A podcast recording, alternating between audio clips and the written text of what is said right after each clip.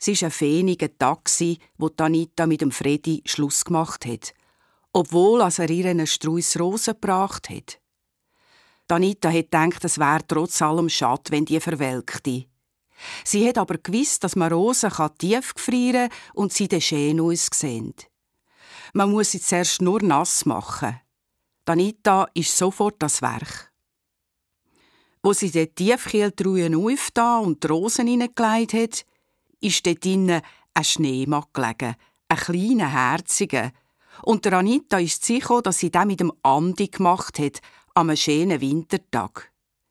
Der Andi war der Vorgänger von Freddy und sie hat ihn gleich abserviert. Gerade der, wo einen Wärmeeinbruch gegeben hat und sie den Schneemann in die Tiefkühler gelegt hat, dass er nicht schmilzt.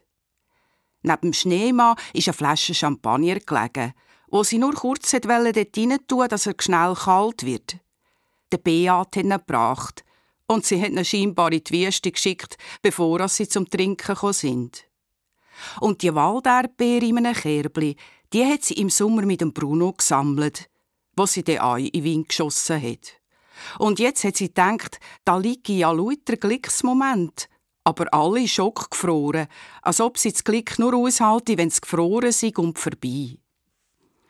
Und sie hat sich gesagt, sie kann doch nicht beständig vor dieser Tiefkühltruhe stehen und die Rosen anschauen und alle anderen Sachen. Sie müsste mehr im Moment leben. Und sie hat die Tiefkühltruhe geräumt, hat den Schneemann in den Garten gestellt und die Rosen in eine Vase. Der Champagner hat nach dem Abtauben gar nicht mehr prickelt. Und draussen im Garten ist der Schneemann an diesem Feentag schnell geschmolzen.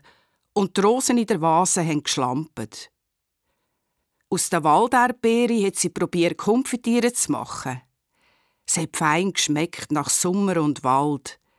Das hat sie so etwas wie glücklich gemacht für ein paar Momente. Aber der ist die Konfitiere angehockt weil sie abgelenkt war, weil sie den ganzen Tag in der Vergangenheit gelebt hat.